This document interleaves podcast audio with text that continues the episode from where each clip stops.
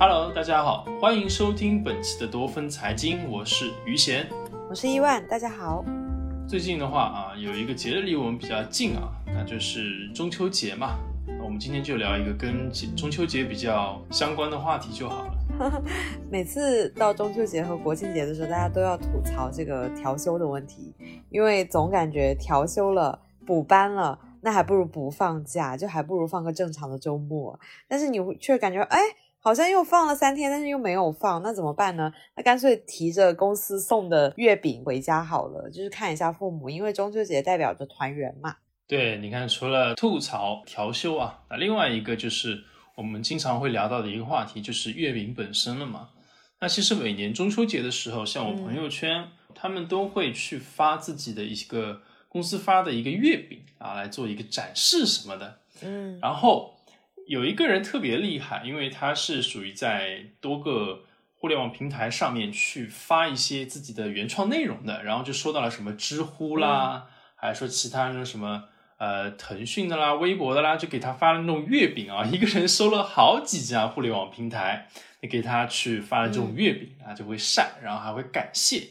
那个时候我就会在想，哇塞，这个人哎，确实非常的受欢迎，但是。这么多的月饼，他还会去吃吗？他真的能够吃得下吗？那不就是我吗？因为我每到中秋节的时候，我都能收到好多品牌方送的月饼，然后是很漂亮，我确实会打开拍拍照，但是月饼的热量真的太高了，真的会把我劝退的。其实关于这个月饼的事情啊，就是消耗月饼嘛，啊，我觉得我可以代劳的。今年如果你收到品牌方的月饼的时候，对吧？寄一点给我，我拍拍照。然后不是有个笑话说什么？哎，你收到月饼，然后送了一圈，最终当初送出去的那个月饼，然后又送回到自己手上了。现在不是还流行发什么月饼券吗？就是尤其是星巴克的月饼券就很流行啊。哎，你看啊，就每当这种逢年过节嘛，中秋节，哎，表达一下自己对你内心的一个。敬意啊，或者说是关怀啊，啊，送你一个月饼票，对吧？啊，小小心意不成敬意。但是你说这个收到这个月饼票的人，他真的会去拿去兑换吗？其实也不一定啊，因为他也会有人去要拜访，对吧？联络感情的。他可能转手就把这个月饼票再送给别人了嘛？哦，对，我之前不是老听人家说什么月饼票里面还牵扯着黄牛啊，然后最终什么商家又赚了钱啦，这个究竟是怎么来的呢？这个事情其实还蛮有意思的啊，可以讲一个大致的一个是怎么样的，但是实际情况可能不一定完全一样，就只不过是总的来说是这样子。那有些月饼的生产厂家嘛。他可能呃一年到头生产不谈不同的糕点的，然后到中秋的时候，那他们就可能打算生产这种月饼了嘛。但是对于他们来说啊，如果直接去买原料啊，然后生产月饼的话，肯定资金压力很大嘛。哎，于是他们可能就想了一个办法是什么呢？就是说我先不直接去啊生产这种月饼啊，我可能会生产一点点，但我不会去全部都生产了，我去印发一些月饼券。哎，比如说是一个月饼券啊，什么什么牌子的啊，票面价值是多少多少多少，对吧？比如说一百块，然后呢就把这些月饼票投放到市场中去，让一些啊，是不是有点像预售？就是女生老爱买衣服，然后就是预售，什么二十天以内发货，六十天以内发货之类的。对，一般都会有设置一个时间期限，比如说什么时候。去可以提啊，什么什么时候过了就不能够提了，就有这样的一个时间段在。一般都是在正式过节前，比如说一个月左右开始投放到市场中了，因为这样子的话就可以让这个票给流动起来嘛，还可以收拢一部分资金，对不对？因为真正到了过，真正到了中秋节的那一天，哎，可能有很多人就会陆陆续续的去提了嘛，对吧？这样的话，对于厂家来说，一方面缓解资金压力，另一方面。他们就是可以根据这个市场的一个真实的流通情况啊，去按需生产他们的一个月饼嘛。那么在这个把票投到市场中，到客人去提月饼的这段时间内，会发生一些什么样的事情呢？就比如你刚才说的啊，有些人啊，可能从这个零售商的地方把这个月饼票给买过来了，比如说是八十块钱一张啊，票面价值一百嘛，那八十块钱一张啊，可能会有一点打个折。买来了之后的话，那他就会去送给他的那些亲朋好友们，或者说是客户们，然后就说啊，过过过节了啊，给你一个月饼票这样子。然后这个收到这个票的人，他可能自己也不会去呃直接去提月饼，因为毕竟很多人都会送，一来吃不完，二来像你一样是不喜欢吃的，他们可能会说啊，再转转手给别人去送掉，或者说直接去找到黄牛。或者说是其他那种类似于那种票务所啊，专门售礼券的这种门店，去把它再折价卖掉，比如说是六十块钱啊，或者说七十块钱这样的一个价格，再去卖掉，收拢现金。当这个票到了黄牛或者说票务所的这个手中了之后，那他们会怎么做呢？一可能再去选择卖给这种以八十块钱买这个票的这些人一样啊，因为他们可能也会有其他的。呃，送礼需求啊，提个价，每个每一张赚十块钱这样子。另外一种是什么呢？就是说，可能直接就是把这个票再卖还给这个月饼厂家。月饼厂家他们也是需要去把这个票给进行一些收拢的嘛，因为毕竟呃发是他们发的，那收拢了之后，他们实际上是有赚钱的，但是可以不用生产这种月饼了嘛。啊，那最终谁赚钱了呢？我们从这一个票的流动形式来看啊，黄牛可以赚钱，月饼厂商可以赚钱，但是真正花钱花出去的，就只是第一个花了八十块钱买这个月饼票的人，就一张票啊，兜兜转转这样转起来了。比如说是黄牛，他从别人的手里面是以是以六十块钱的一个价格去买买过来的，如果说。以七十块的价格再卖给其他那些消费者的话，他一张票可以赚十块钱嘛？那厂商这边他可以赚多少钱呢？他实际上可以赚的是三十块钱，因为他一开始的话是把呃八十块钱票卖出去的啊，收收拢的时候可能是以五十块钱这样收拢的，那可以赚三十块钱，就这样子。他们是这两个两拨人是实际上是赚钱的。哎，原来是这样子的。但是我觉得做黄牛好辛苦啊，就是代表着黄牛要有很广的人脉，他既要认识厂家，他要认识客户方，还要认识品牌方，就是他多方他都要认识。但你对于他们来说，实际上做的只是一个简单的套利嘛？因为你想，在厂商那边，他们就是还是有一些风险在的，他们实际上就是要去生产一些月饼，那么生产月饼可能还有一些其他的投入嘛，他们那边的资产会比较重。但是黄牛它只是负责这种票务的一个流转，只是简单这么一环而已。就相对于这种厂家来说，他们的呃资产压力会比较小，所以就可能会赚一些辛苦钱了。就是天呐，因为以前有人让我倒买倒卖那个电影票，我就老怕电影票砸在我手上。我就觉得我这种口齿不灵活的人，你要是给我一百张电影票，我说不定全部 九十九张都亏在我手上，你知道吗？你可以到电影院的门口去，然后看到拉拉住一个人，就跟他说：“我跟我男朋友一起来的，但他爽我约了，我这个票自己又不想看，两张票都便宜卖你吧，对吧？”然后你就卖掉了。就跟那种卖鲜花的小女孩一样，永远都是我只剩最后三朵花了，求求你买一下吧。对，打了一个同情牌。但是你看，像这种。月饼的这个市场的话，其实是非常有意思的。它的本质是什么？就是说，把月饼这个商品进行了一个证券化的一处理，对吧？嗯，你的商品其实没有真正的生产出来，以这种券这种形式啊，赋予了它一定的一个信用，然后呢，就开始兜兜转转的开在市场上面流通了。流通穿了一圈之后，这个发券的人他还是能够赚的。天呐，我觉得真的太有才了！就是这种经济圈的东西，我真是搞不转。像我的话，绝对是亏本的。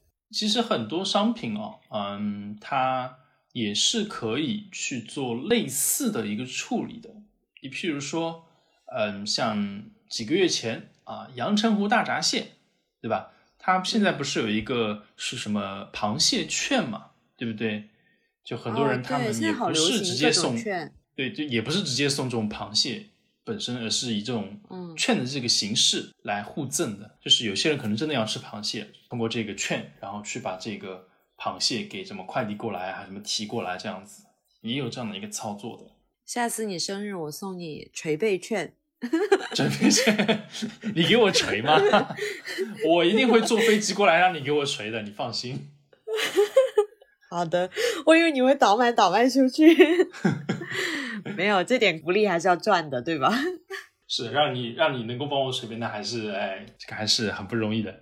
好，嗯那，其实你看，类似于月饼票这样的东西，还有螃蟹票这样的东西，什么类的产品它可以做这种商品的证券化呢？吃的，就是我觉得会过期的东西拿来做这种证券化会好一点。就是假如说你说，哎，我一个扫地机器人或者是一个一把椅子，你拿来做这种证券化的话，其实它不行吧？我觉得。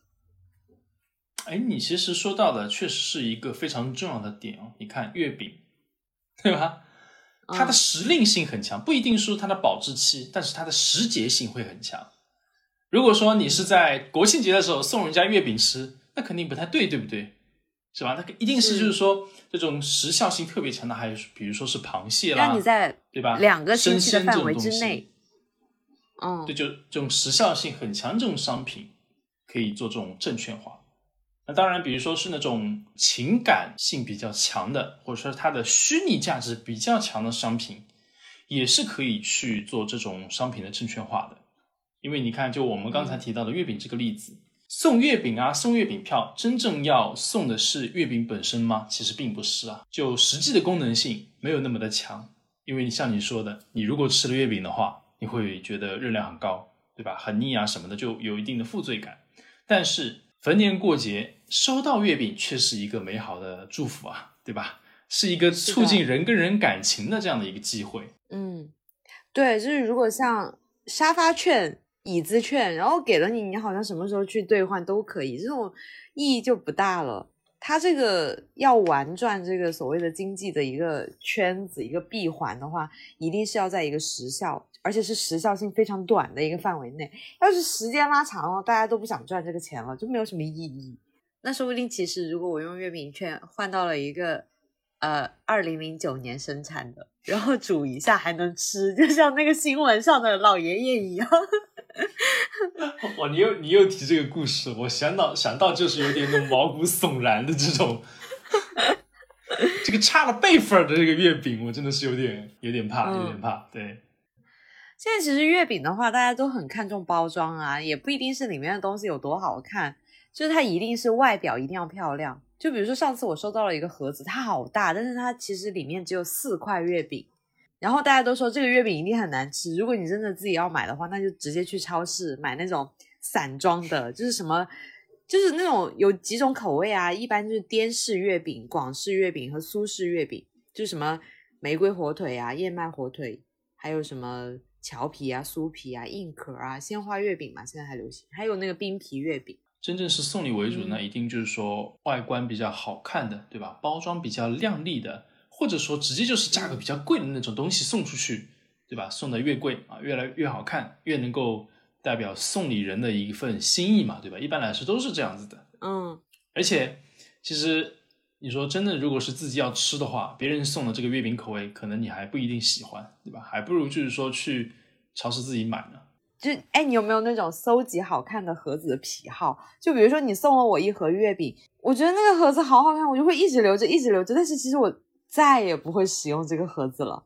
但是它就是放在家里占空间。我没有这样的癖好，一般来说，这种纸盒啊什么的都可回收物，直接给就是给给扔到垃圾。你看，这就是男生跟女生的区别。我今天我桌子上都还放着一个别人送我的那个杯垫的盒子，但是那个杯垫我已经用了两三年了，但是那个盒子是真的漂亮。也亏的是你这个住的房子比较大吧，有这样的闲情逸致去放这些用不上的东西。那我们再扯回月饼本身嘛，那你刚才其实提到了蛮多种类的月饼的啊，然后其中有一些是什么馅儿，我这个还是有点陌生啊，甚至有点难以接受。什么鲜花月饼，什么火腿什么什么月饼来着，我真的是从来听都没听过。哎，你知道还有螺蛳粉味的月饼吗？臭豆腐味的月饼，麻辣火锅味的月饼。我我可能真的有点孤陋寡闻呢、但是我是那种会去吃五仁月饼的那种人。但是你这种其他这种、啊这种新品类的月饼，我还真的是第一次听到。哎，那你喜欢吃月饼皮还是月饼馅儿？我喜欢吃那个皮。我都一起吃啊，都一起吃啊。啊，我不会，我会把那个薄薄的皮吃掉，然后就只剩下一个心。哇天哪，你这个什么怪癖啊！你馅儿干嘛不吃呢？我不知道，就跟我很喜欢吃面包皮一样，我就很喜欢吃那种烤的糊糊的感觉的东西。嗯，天呐，真的，我刚才就是在想，你不会是那种喜欢吃那种面包边或者说面包皮那种人吧？就不吃里面，就只吃外面那种。就像很多人不喜不吃那个，就像很多人不吃那个烧鸡跟烧鸭的那个皮，但是我很喜欢，就是我喜欢烤的越焦越好。嗯，我是那种整个都会吃的，就对，我要吃它的全部，我不能只是。领略它其中的一部分的那个美味，我一定要全部都领。成年人都要是吗？对，成年人都要，我不能够放过 其他的东西。嗯，哎，那你印象当中吃过最好吃的月饼是什么？嗯，最好吃倒没有什么印象了，但我觉得吃的最舒心顺心的是那种莲蓉月饼嘛。对，那种就咸咸的，这个时候是最顺心的。双蛋黄，嗯，哎是。可能是因为我这边的人主要都是喜欢吃咸的东西的吧，然后就这种月饼类的就啊带那种咸味，因为月饼本身一般都是来说都是甜为主的嘛，甜甜味比较为主的。但如果说里面就是有一部分是咸的，然后就觉得这个口感会特别的比较好。如果只是全部都甜的话，比如说里面是那种装的，像你说那个冰皮月饼里面，比如说装的是那种什么巧克力啊，类似于这种口味的话，就会特别腻。但如果说你有一种咸味的话，你就可以得到一种口味上的一个中和，我觉得这个不错。哎，你平时会吃月饼吗？谁吃了饭那么空啊？就不是中秋的时候去吃月饼啊？没有，因为我刚刚想提粤式文化、港式文化，就是他们真的是会在非节假日，就是非中秋节的时候吃月饼，而且任何一年四季月饼都非常的好销。他们会怎么样呢？就是。你偶尔我就会经常看见有老年人去超市买月饼，散装的，然后买回去怎么办？然后一块月饼，然后切成四份，然后我们就是几个老年人一起吃，配普洱茶。这一般是他们下午，因为下午很喜欢喝茶，月饼太腻了，就用普洱茶解那个腻。就是老年人就很喜欢这样。嗯，原来如此。这个确实跟我这边，因为我这边是宁波嘛，然后确实跟我这边的一个生活习惯有蛮大的差别的。对啊，所以我就觉得其实每个地方的文化就特别的不一样，就一定要看你月饼是怎么样。尤其它作为一个情感商品，它还是一个不错的选择。但至少来说，我不会。哎，你知道以前有一个越南的一个同学，他送了我一个超大的，就比我脸都大的一个月饼。我吃了一年，我真是吃了一年。然后他说，在他们越南是真的会吃一年的，超大的月饼啊！我又长见识了呢。你真的是视野好开阔 怎么会有这种脸大这么大的一个月饼呢？那一定就是那种比较甜的吧？不然的话，怎么能够吃一年呢？就是最神奇的是里面还有辣椒，就是有点像泰式的那种味道，就是冬阴功的味道。哦，嗯，但是它是甜甜的，就是甜辣甜辣。OK，好了，这个确实确实长见识了，长见识了。所以你看，像像月饼这种情感属性比较强的商品的话，那各地它的一个风味啊都会不太一样，对吧？甚至大家的一个日常去吃它的一个频次都会不太一样。但是唯一不变的是，确实它会变成一个送礼的佳品嘛，对吧？还有月饼券，可能很多地方都是一样的。我以为你会说唯一不变的是它的热量，那也是一部分嘛。那在节目的最后呢，祝大家怎么吃月饼都不胖。嗯，对，还是这个比较实在一点呢。中秋快乐可能还太单调了，祝你吃月饼不会长胖，更加实际一点。如果你跟我们想要进一步聊聊月饼啊，分享你跟月饼之间的故事的话，欢迎在我们的节目下方进行留言。当然，你也可以关注我们的微博多芬赫兹，多芬查多芬的多芬赫兹电波赫兹的赫兹。你可以在我们的节目简介下方啊复制粘贴，就可以进行关注了。如果你要送我月饼的话，也可以关注我的微博“宇宙小小萌”，就这样，我等着你来送我月饼。对，你们可以去多私信他，跟他聊天。那他送你月饼也可以。因为我最近，我最近还蛮喜欢跟人聊天的啊。那我们下期节目再见，我是意外，我是于谦，我们下期再见，拜拜。